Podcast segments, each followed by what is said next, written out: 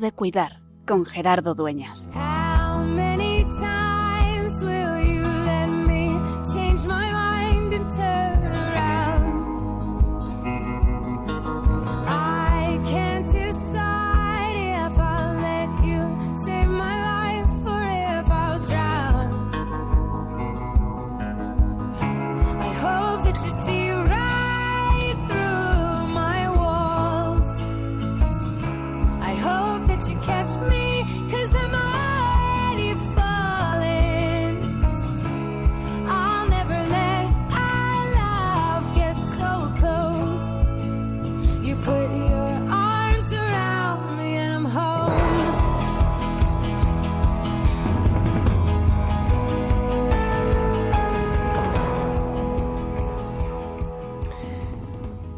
Dicen que África engancha, que cuando uno viaja al continente que tenemos un poquito al sur, solo unos kilómetros al sur de nuestra querida península ibérica, la vida se transforma. Se vive con más pobreza, se vive en austeridad, pero también se disfruta de una forma distinta de la vida. Viajar a África es una experiencia que transforma y que hace que no se pueda dejar de volver. Y en el fondo sigue siendo el lugar por, excelien- por excelencia de la misión.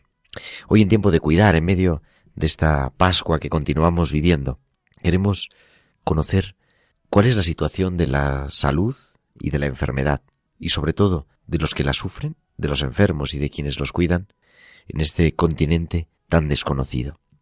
Hoy queremos reinventar la actividad misionera en África porque, como decía un gran teólogo africanista, el padre Don Alzagore, este es el momento más crucial para nuestra iglesia en África. La actividad esencial de evangelizadora de la iglesia es la proclamación del evangelio a los pobres, la alegría de ser enviados a los pobres, la alegría de llegar a los pobres, los marginados y los que no tienen voz en sus ambientes, como dice el Papa Francisco.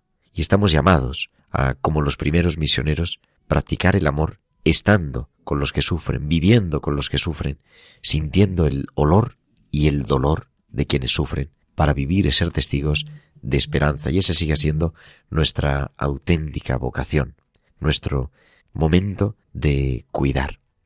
Hoy te invito a un programa especial de tiempo de cuidar. Queremos conocer realidades de la iglesia y de personas que dejan lo que tienen su pues su comodidad y se embarcan en soñar por un mundo que se parezca cada vez un poco más a ese reino que Dios ha, soñado y que cuenta con nosotros para ir haciendo realidad en nuestro mundo, con pasos pequeños, con gestos que quizá no cambien la vida o quizá no salgan en, las, en los titulares de los periódicos, pero que queremos hacernos eco aquí, en tiempo de cuidar. Hoy, en esta Pascua, sigue siendo tiempo de cuidar en África.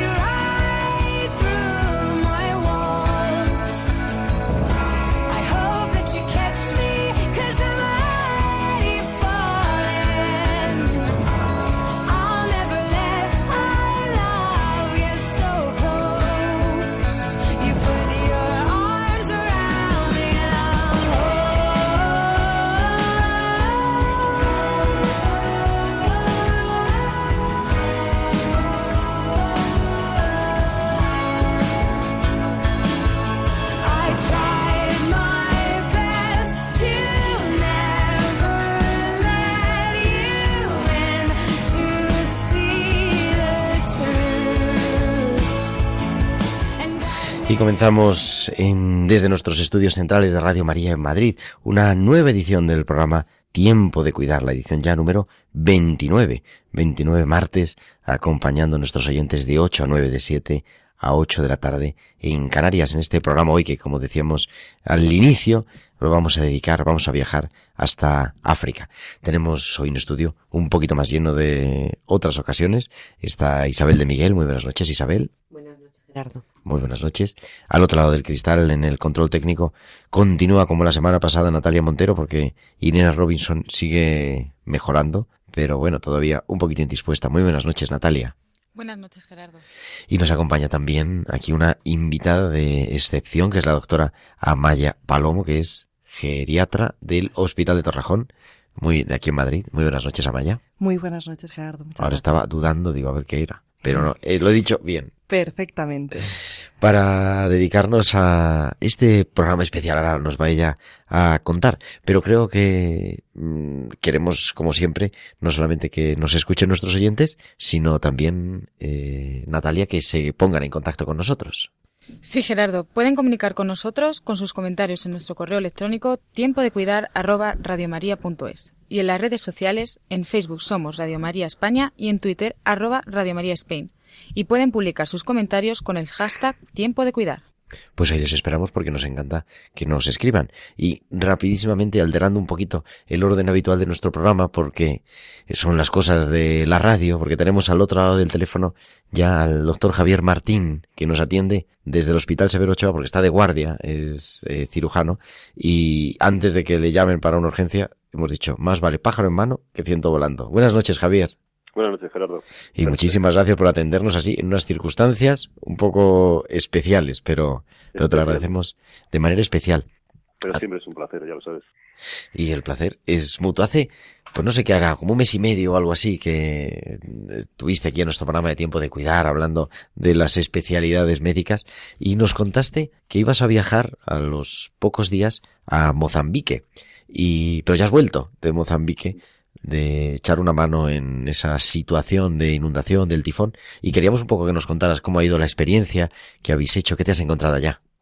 Pues la experiencia fue fantástica. Yo me fui el 28 de marzo y fue un periodo de 15 días hasta el 14 de abril. Fui con la ECIF, con la Agencia Española de Cooperación y Desarrollo. Es un... Hemos montado en España el decimoséptimo EMT, que se llama así, que son hospitales de campaña específicos para atender emergencias, validados por la OMS y bajo el auspicio de la OMS.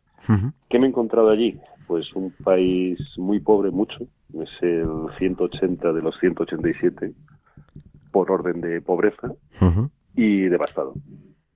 Devastado, eh, infraestructuras, casas, 200.000 desplazados, entre 600 y 800 muertos por el huracán Idai. Luego ha habido otro huracán eh, pues a finales de abril que se ha afectado a la zona norte. Nosotros estuvimos en el medio, en Beira.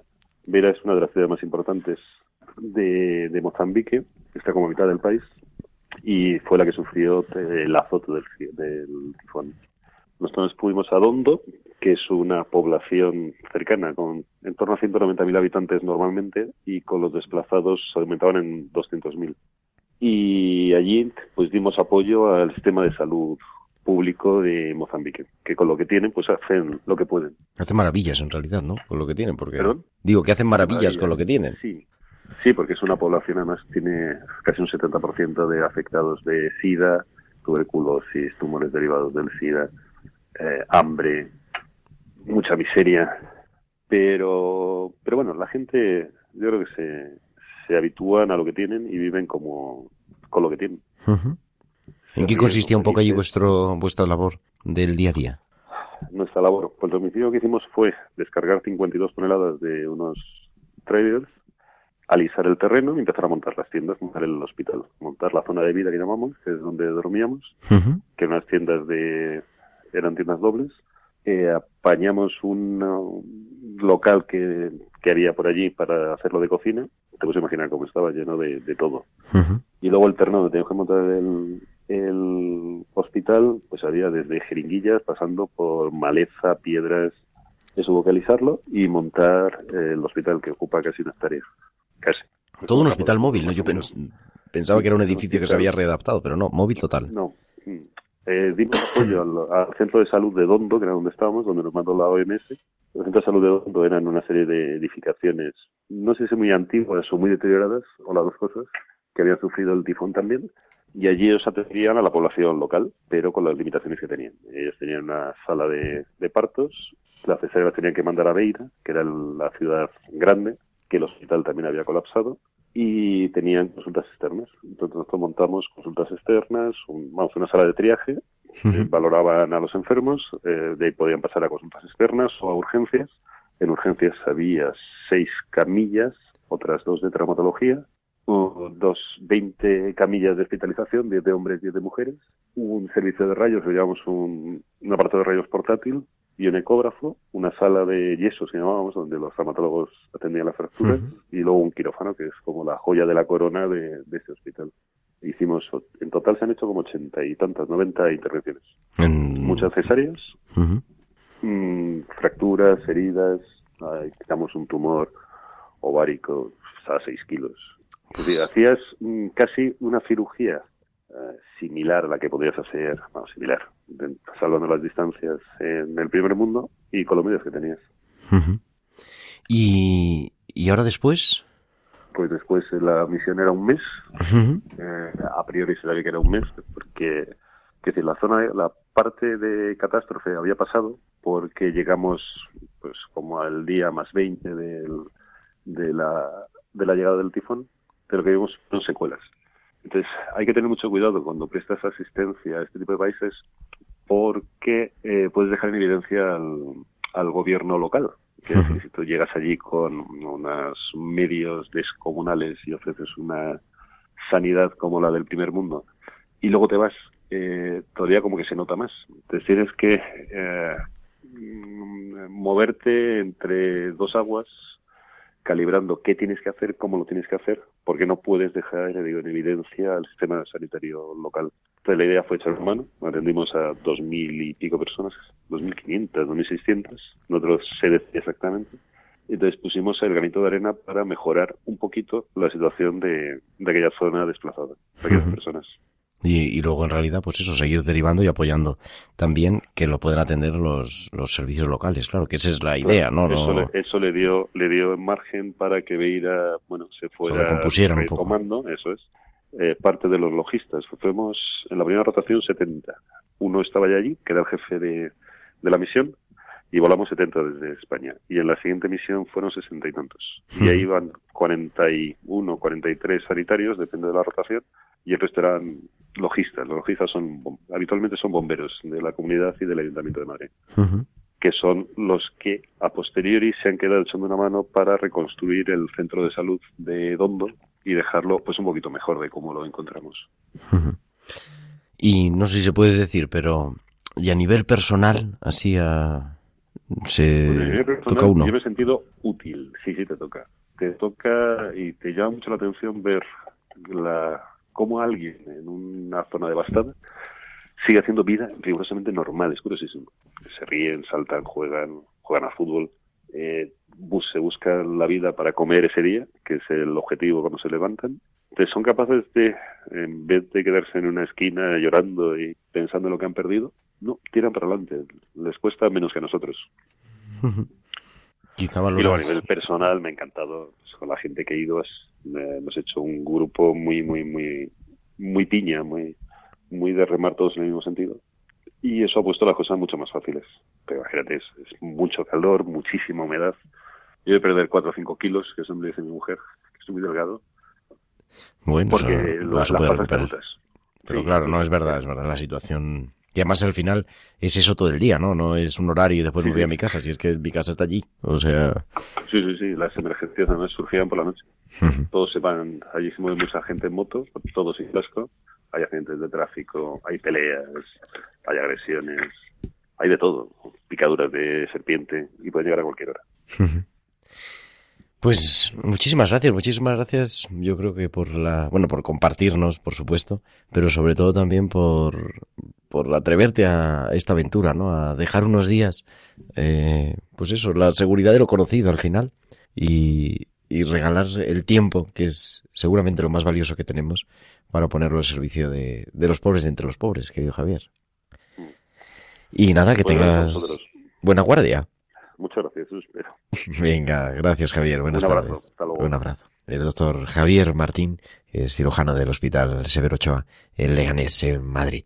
Y lo estábamos haciendo en directo, pero nos falta algo para empezar, que son, Natalia, las píldoras de nuestra farmacéutica de guardia.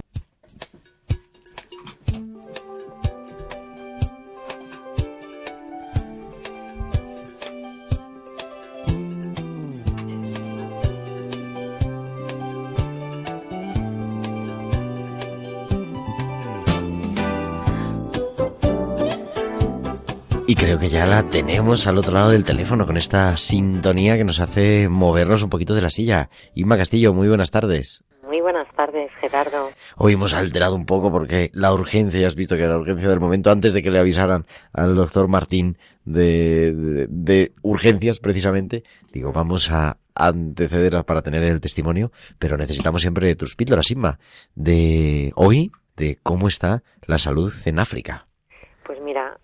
Es curioso las diferentes cifras de morbimortalidad y el estado de salud si hablamos del norte del continente y del África subsahariana. Mientras que en el norte el número de muertes por enfermedad es cada vez más cercano al de los países desarrollados, en el África subsahariana muchas muertes por enfermedad todavía se cuentan por millones. En cifras, eh, en el norte del continente mueren por enfermedad menos de un 1% de los seres humanos que mueren en el sur. Las cinco enfermedades más letales de, de África, que acaban con la vida de más de 3,5 millones de personas al año, eh, frente a 60.000 personas en África del Norte, pues mira, eh, poco a poco, aún así, en el África subsahariana se está produciendo una transición sanitaria. Aún así, se siguen registrando eh, las tasas más altas en enfermedades tipo el SIDA, la tuberculosis y la malaria. El impacto de estas enfermedades no transmisibles también va en aumento. Eh, por ejemplo, el índice de mortalidad debido a enfermedades cardiovasculares puede ser en algunos países de África hasta tres veces mayor que en algunos países europeos. Las enfermedades más frecuentes y más importantes son el SIDA, las seis más frecuentes, el SIDA, las enfermedades respiratorias, la diarrea, la malaria, la tuberculosis y la meningitis. ¿Y qué desempeña un papel clave? Pues como comentaba el compañero del Severo Ochoa, el doctor del Severo Ochoa, la atención primaria desempeña un papel clave, ya que es la puerta de acceso al sistema sanitario para la mayoría de las personas. Eh, uno, de hecho, esto es uno de los enfoques prioritarios de la, de la Organización Mundial de la Salud, mejorar la atención primaria en estos países. Pero ¿qué ocurre? Como siempre, para alcanzar estos objetivos se requiere la acción de alianzas nacionales, internacionales y que se movilicen las inversiones necesarias para mejorar la salud de la población en estos países que están en vías de desarrollo y que, y que están eh, plenamente inmersos ahora mismo en un proceso de transición sanitaria, Gerardo. Pues la verdad que son datos que nos dejan un poco con el corazón compungido, Ima, pero bueno, así son también. A veces las píldoras son un poquito amargas y cuestan tragarlas, pero no por eso son menos verdad. Pero tenemos que ver la realidad y ser conscientes para, pues mira, como, como comentabais anteriormente, poner lo que esté de, de nuestra parte. Pues muchísimas gracias. La semana que viene, programa especial de la Pascua del Enfermo. Ya lo anunciamos, lo anunciamos ya la semana pasada, pero ya lo anunciamos el próximo 21 de mayo. Y como siempre, estará aquí nuestra farmacéutica de guardia, la doctora Inmaculada Castillo. Buenas noches, Inma. Buenas noches, muchas gracias. Y... Ah, bueno, nos pone la sintonía. Vamos a despedir a Inma con su sintonía.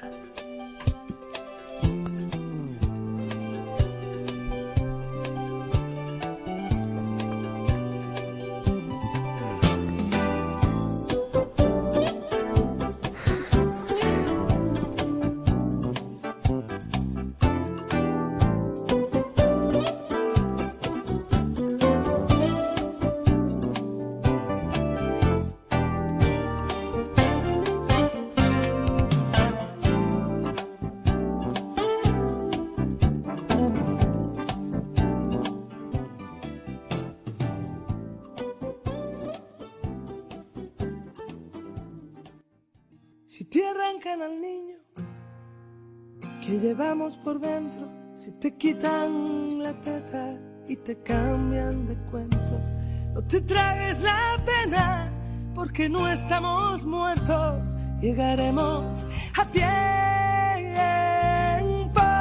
llegaremos a tiempo.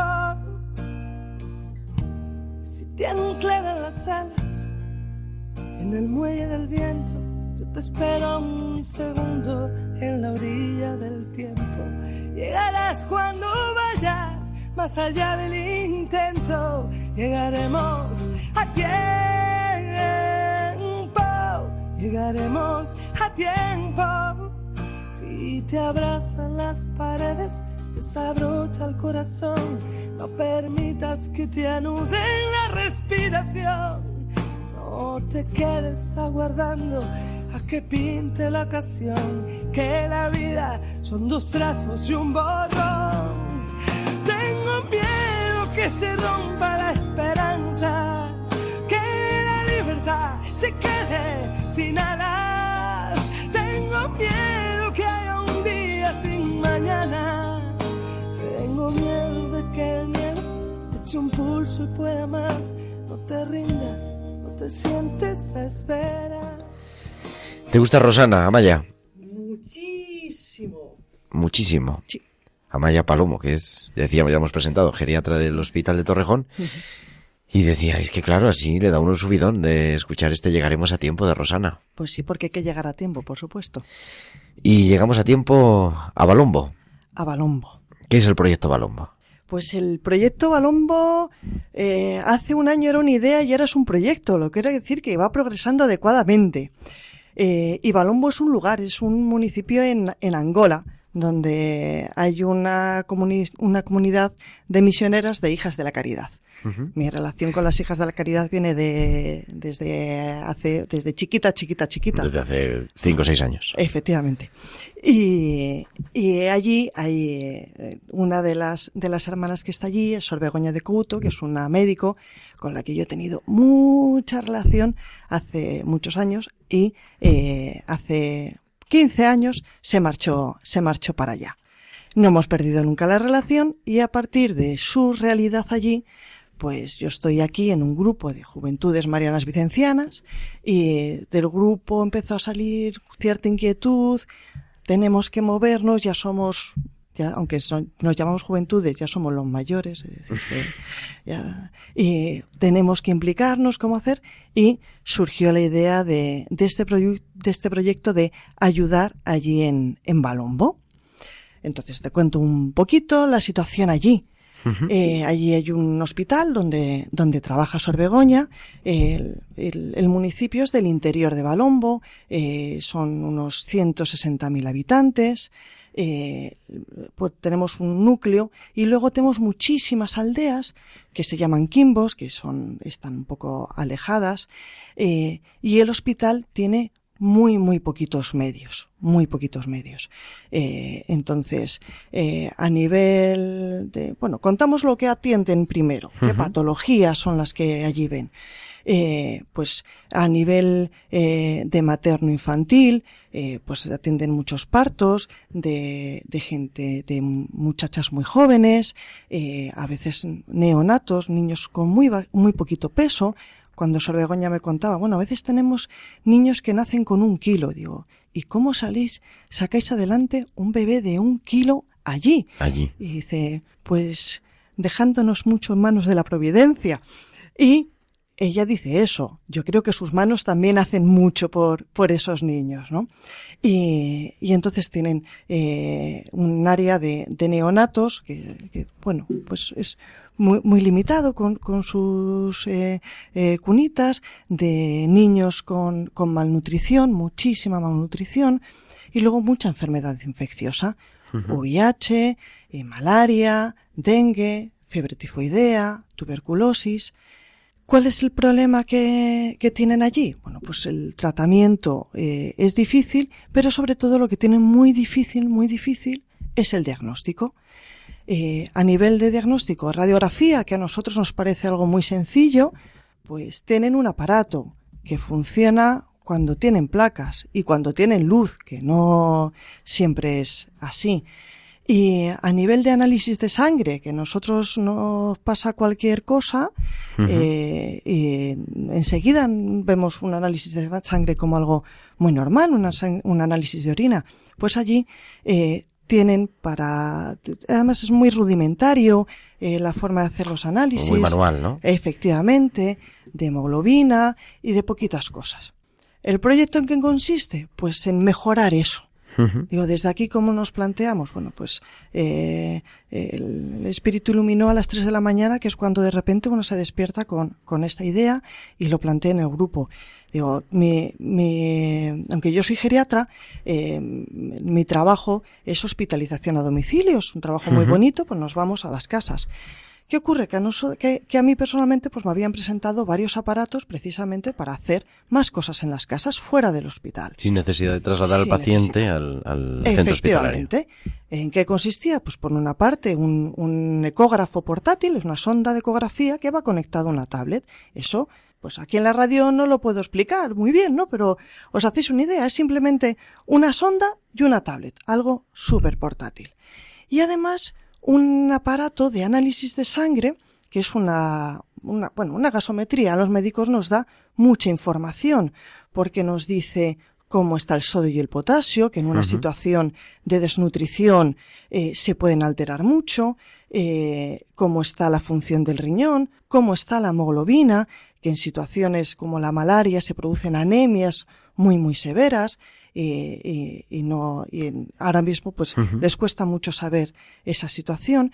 Pues todo eso lo hace un aparato que también es portátil y además lo hace con una gota de sangre. Es decir sobre todo en, en niños eh, es muy importante que bueno seguramente muchos oyentes pues son diabéticos eh, y tienen su aparato para medirse el azúcar en, eh, en sangre en casa. Pues con una gota un poquito más grande que esa podemos saber todo esto que estoy contando. Y también es portátil. Entonces, pues ya digo, a las 3 de la mañana se unieron estas dos ideas, el, eh, estos aparatos y Balombo. Digo, esto es fácil, es tecnología que podemos utilizar aquí y que podemos llevar allí de una forma eh, sencilla.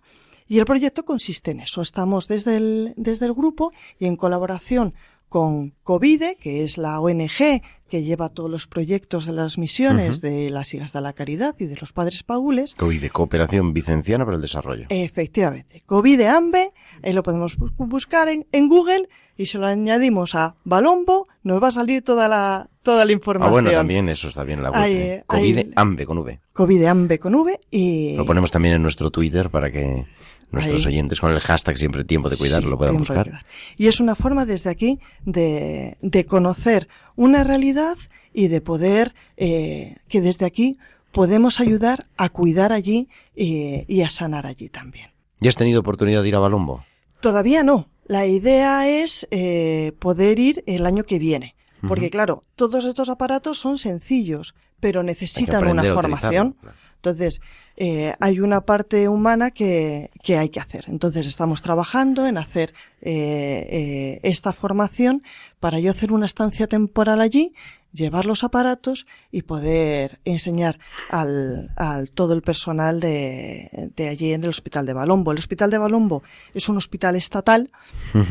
Y, y, es eh, eh, donde trabaja eh, Sorbegoña y entonces está haciendo en colaboración con, con ellos. Isabela sentía con la cabeza, porque tú también has tenido una experiencia, claro, que ya hace una temporada. Y no era en África. No, no era en África, por eso me da muchísima envidia los que, los que habéis estado en África, como el caso de, de Javier Martín, del cirujano, y tú que te vas a ir ahora.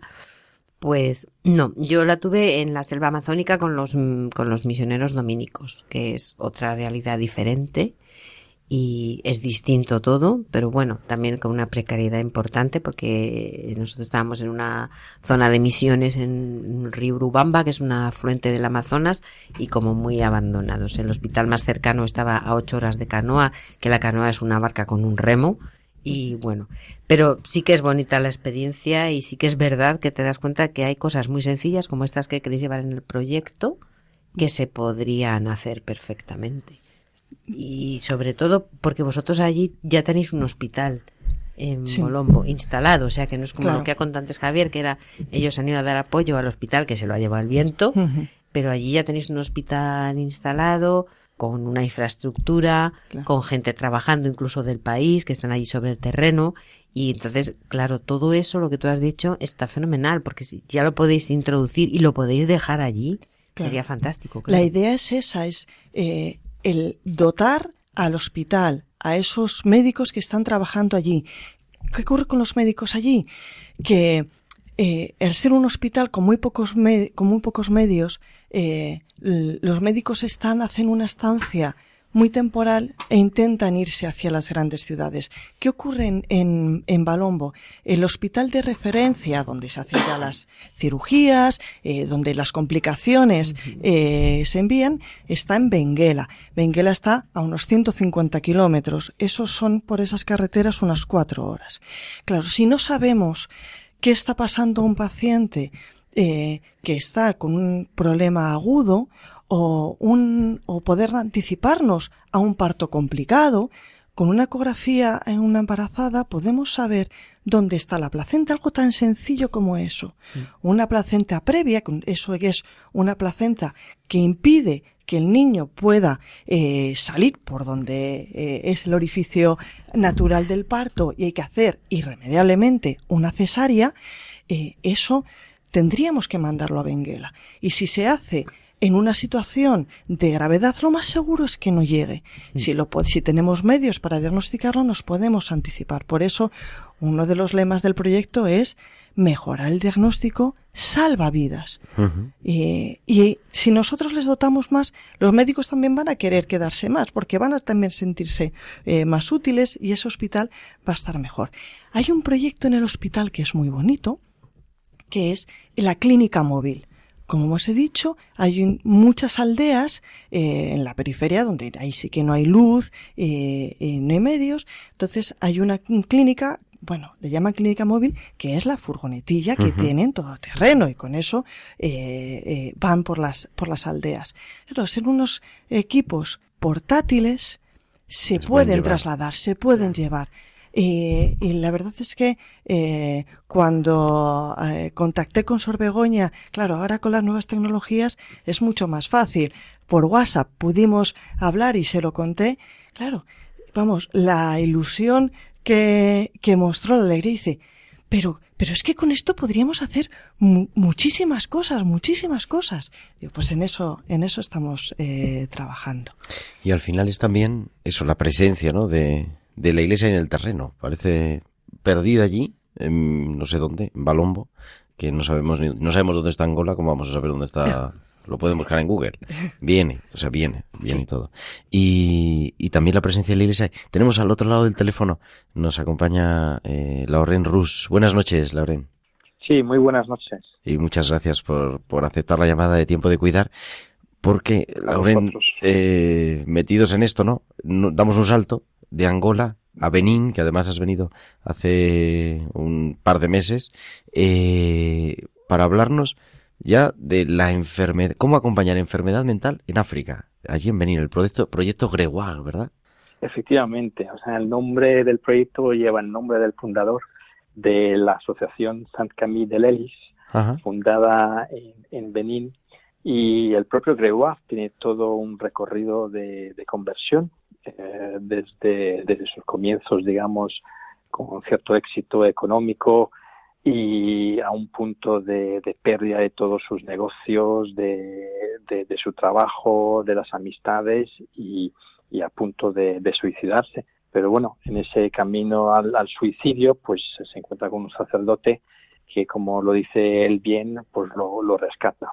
Y, en ese en ese camino de rescate, pues él busca cómo puede eh, contribuir a la iglesia y poner, como dice él, esa piedra para construir eh, la iglesia que constituye nuestra iglesia católica.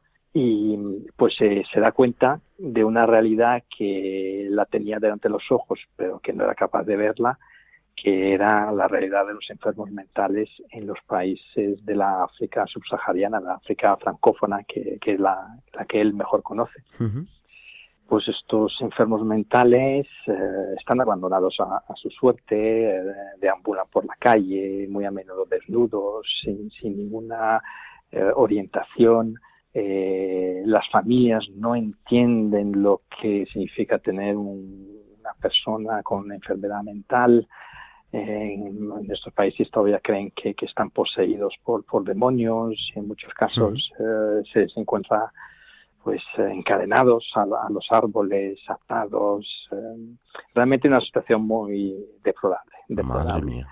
Lo está poniendo una cara. Y, y, bueno, pues Gregoire, pues eh, en, ese, en ese camino, pues empieza a, a, coger conciencia de, que realmente estas personas son, como llama él, los olvidados, olvidados, y que hay que hacer algo. Entonces, pues, pues poco a poco, con un grupo de, amigos, eh, los van rescatando, los van rescatando eh, de una forma casi milagrosa, milagrosa eh, hasta el punto que a, día de hoy mm, ha constituido prácticamente 30 centros de atención a personas con enfermedades mentales y le, les da pues un lugar para estar, una, un amor que, que, que, que, estas personas están, están en, en, gran falta y les medica y les da un tratamiento.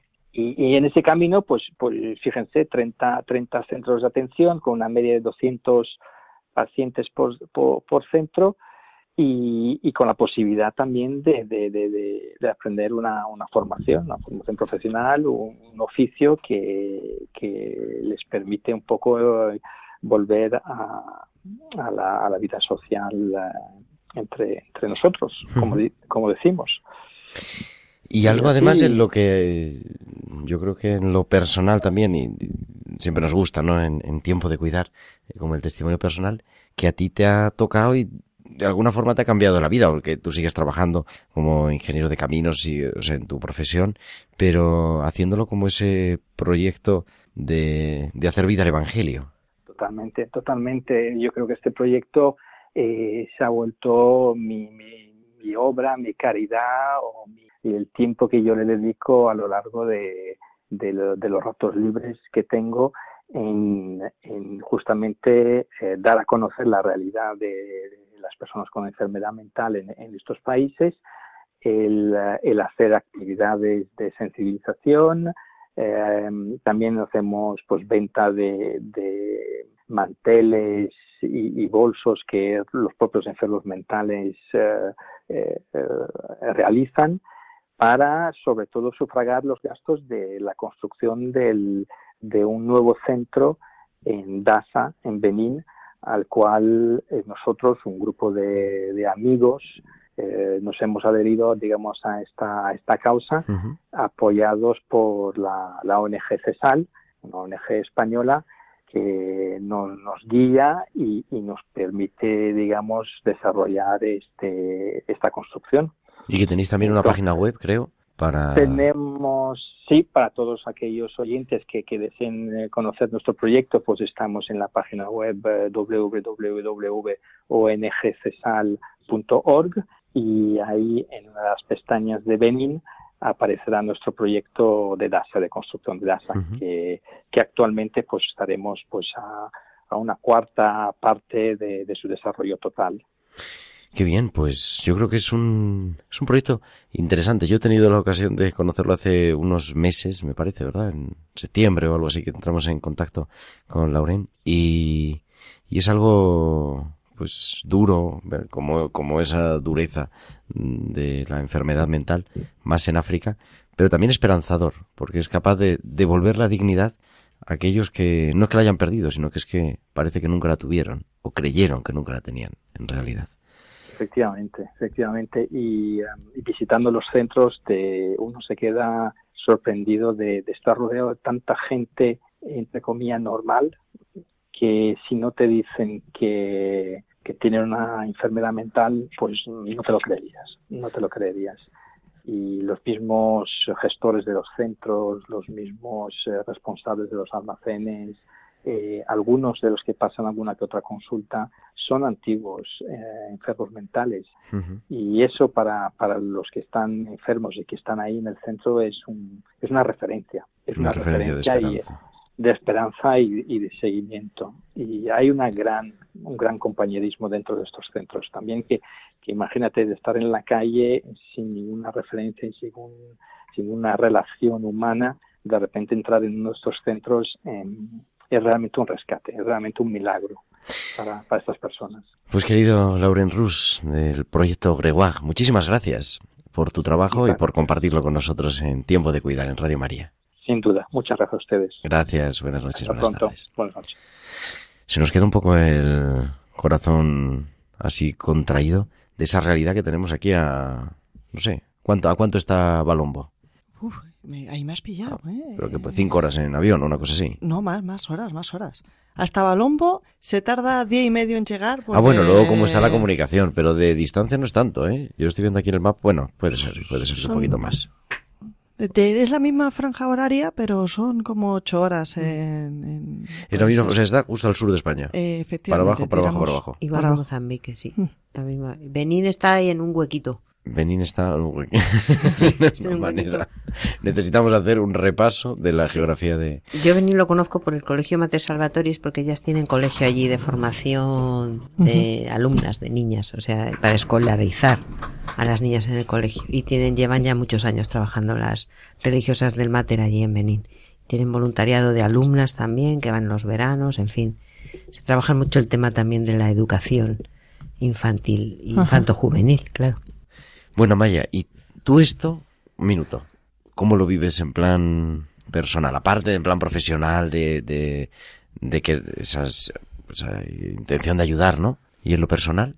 En, en lo personal es que eh, es algo que, que, me quema por dentro desde siempre. Eh, ya tuve la suerte eh, de hacer una estancia misionera en Honduras eh, hace ya unos cuantos años, cuando era estudiante de medicina, y, y realmente siempre me ha llamado la tierra de, de misión.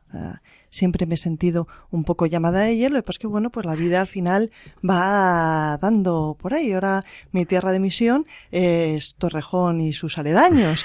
Eh, y lo, y lo entiendo así pero, pero no he podido eh, realmente nunca eh, desligarme de, de, la misión eh, más lejana. Porque llena, porque al fin y al cabo se siente una llamada a, a poder eh, estar allí y, y bueno, eh, pues conociendo que mi realidad es esta, eh, no conformarme con, con solamente esto. ¿Te quedas un poquito más hasta el final del programa? Hasta, sí, sí, sin ningún problema. Soy toda tuya hoy. Bueno, pues qué bonito es querer, que dice Manuel Carrasco. Tiene un cañón de alegría disparando en los ojos. Y todo aquel que la mira se llena de amor. Es el ángel de la guarda para los demonios. Le juro que no le exagero, todo es corazón. Tiene la vida más vida si la tiene cerca. Es el paraguas, no te baila el agua sin más. Tiene la risa que alivia todos los problemas. Es esa palabra que escucha cada suspirar. Una vela encendida porque si hay un día en la oscuridad, vierte un ratito la herida, por eso es mi amiga para bien y mal. Qué bonito es saber que siempre estás ahí. Quiero que sepas que voy a cuidar de ti. Qué bonito es querer y poder confiar. Afortunado yo por tener tu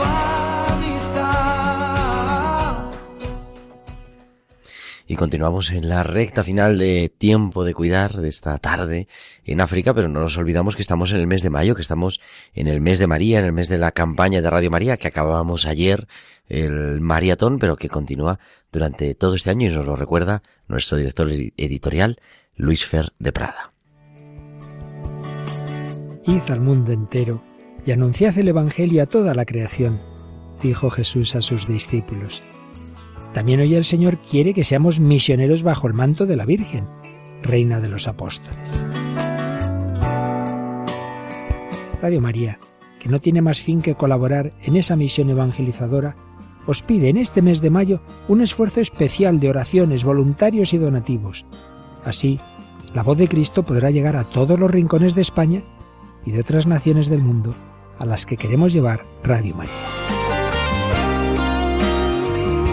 Puedes informarte de cómo colaborar llamando al 91 822 8010 o entrando en nuestra página web radiomaria.es. Apóstoles y misioneros del mundo con Radio María. Pues que sigamos siendo apóstoles y misioneros del mundo. Inauguramos la semana pasada una sección preciosa que es que Natalia, que nos sigue haciendo el control técnico hoy, pero que nos hace la producción, nos hace también la selección musical, nos escribe una poesía. África, ¿qué te han hecho para vivir así? ¿Por qué tus tierras y tu gente enferma y sigues sosteniéndote contra viento y marea? Puedo oírte yo desde aquí, pero ¿por qué la mayoría no te puede oír? Ojos negros y oscuros nos miran, transmiten miedo y ternura, pero ¿por qué los cerramos con tanta amargura? África, tú, tu tierra y tu gente tenéis esperanza, porque sabéis que todavía hay gente que siente toda vuestra rabia. Nos ponemos una venda en los ojos, no nos evitará oír el ruido de los sollozos que caen en ese pozo.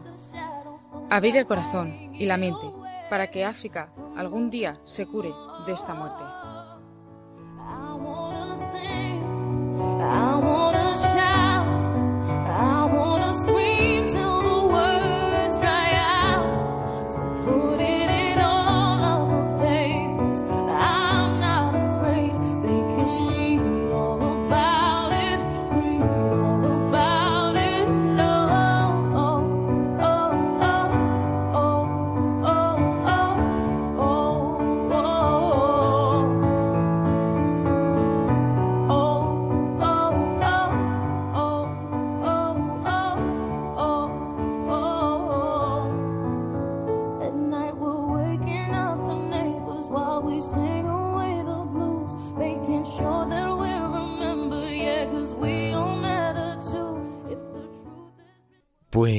Decía la intención del Papa Francisco para el mes de abril, que acabamos de terminar hace dos semanas, por los médicos y el personal humanitario presente en zonas de guerra, que arriesgan su propia vida para salvarla de los otros. No hemos hablado exactamente de zonas de, de guerra, pero sí de zonas de conflicto, o sí de zonas muy deprimidas, ¿no? En Mozambique, en Angola, en Benín. ¿Cómo os quedáis? Pues yo encantada de haber compartido con vosotros este, este rato. La verdad, me ha resultado un programa muy intenso. Estoy muy contenta de haber podido compartir y agradecerte sobre todo el, el haberme invitado a poder compartir nuestro proyecto. Pero escuchar los otros testimonios, eh, la verdad es que resulta a la vez sobrecogedor y reconfortante. Es decir, sobrecogedor por esas realidades y reconfortante por eh, conocer a, personas que, que, trabajan y que se esfuerzan en, en, cuidar. Pues yo más o menos como Amaya en esta, en esta línea. Mm, insisto que me da muchísima envidia no haber podido ir a Mozambique en esta ocasión, que forma parte también del grupo de la ECID.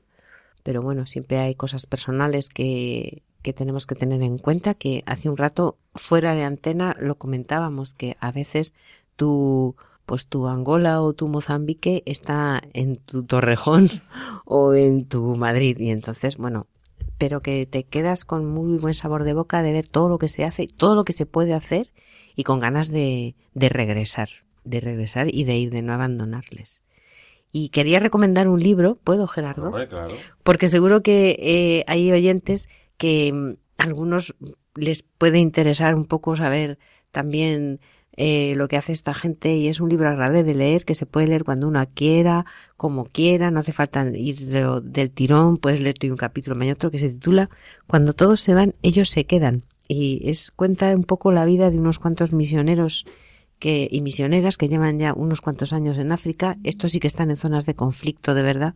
Y lo recomiendo porque es muy agradable de ver la realidad y además que es que tendrán muchísimas ganas de, de ir a ayudarles, que se lo merecen. Eh, te lo voy a pasar a Gerardo, sí. Cuando ellos se van, cuando todos se van, ellos se quedan. Pablo Gutiérrez Carreras y Nuria García Ayuela, que es Misioneros en Zonas de Conflicto.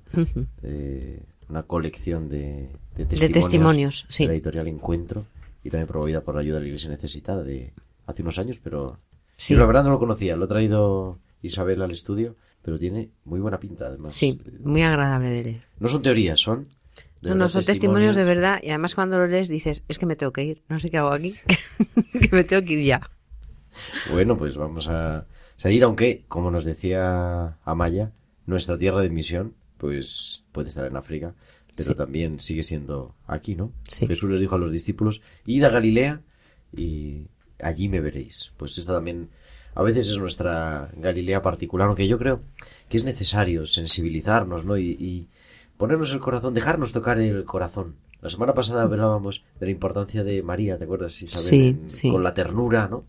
Pues dejarnos tener ese corazón un poquito más tierno, un poquito más capaz de, de compasión. Y yo creo que África, lo que decía Javier al principio, el doctor Javier Martín, eh, y siguen haciendo su vida y siguen jugando al fútbol. y son felices. De la catástrofe. y son felices. ¿no? Nos enseña a lo mejor el secreto de la verdadera felicidad que nosotros nos ansiamos buscándolo y resulta que está en lo sencillo, en, las flores del campo, como decía Jesús, ¿no? Sí. Así es. Bueno, entonces, ¿cuándo te vas a ir a África? ¿En 2020? Pues 2020. 2020, si, todo cuadra y, tenemos todo y porque hay muchas cosas que cuadrar, trabajo, familia, eh, allí, el hospital, todo es, es eh, pero vamos, el, la idea es en, en 2020 eh, ir para allá. y bueno, pues como hablábamos, de, estamos aquí. Eh, yo soy un, un, pedacito del proyecto, eh, pero tengo todo el grupo de detrás y eso también puede ser nuestra función a veces desde aquí, tener presente a los misioneros eh, que están en tierra de, misión, sentirnos unidos a ellos en, la oración y que, eso seguro que también lo notan. Eh, porque realmente si yo no tuviera, si yo no me sintiera también enviada por la iglesia y por mi grupo, pues esto me resultaría cojo, no, no podría, no podría hacerlo. Entonces, bueno, yo creo que con todo el, apoyo que, hay y que tenemos en 2020 lo podremos hacer realidad. Pues yo creo que también esa es nuestra tarea, ¿no? En, los medios, en tiempo de cuidar aquí en Radio María, pues sensibilizarnos y darnos a conocer estas noticias que no salen en la portada de los periódicos, que no forman parte de la campaña electoral de las elecciones en las que estamos inmersas, pero que son la auténtica noticia de la vida, porque le cambian la vida a mucha gente. Gracias a proyectos pequeños, como el de Balombo, como el de Benín, el proyecto Reguar, o como esa estancia en Mozambique, unos cuantos días, dice, con dos mil y pico personas atendidas, pero que nadie se las quita a nadie. Querida Amaya Paloma, muchísimas gracias, buenas noches y, aquí tienes tu casa cuando quieras. Muchísimas gracias, encantada de volver con, algún día. Isabel de Miguel también, muchísimas gracias y hasta la semana que viene. A ti Gerardo, muchísimas gracias. Y Natalia Montero, también, muchísimas gracias por hacer que todo esto suene tan estupendamente bien cada martes de 8 a 9, de 7 a 8 en Radio María. Buenas noches. Y a todos ustedes, volveremos el próximo martes, será 21 de mayo, y dedicaremos el programa a la Pascua del Enfermo. Estaremos aquí a las 8, a las 7 de la tarde en Canarias. Hasta entonces, descansen, sean felices. Un abrazo de su amigo el diácono, Gerardo Dueñas.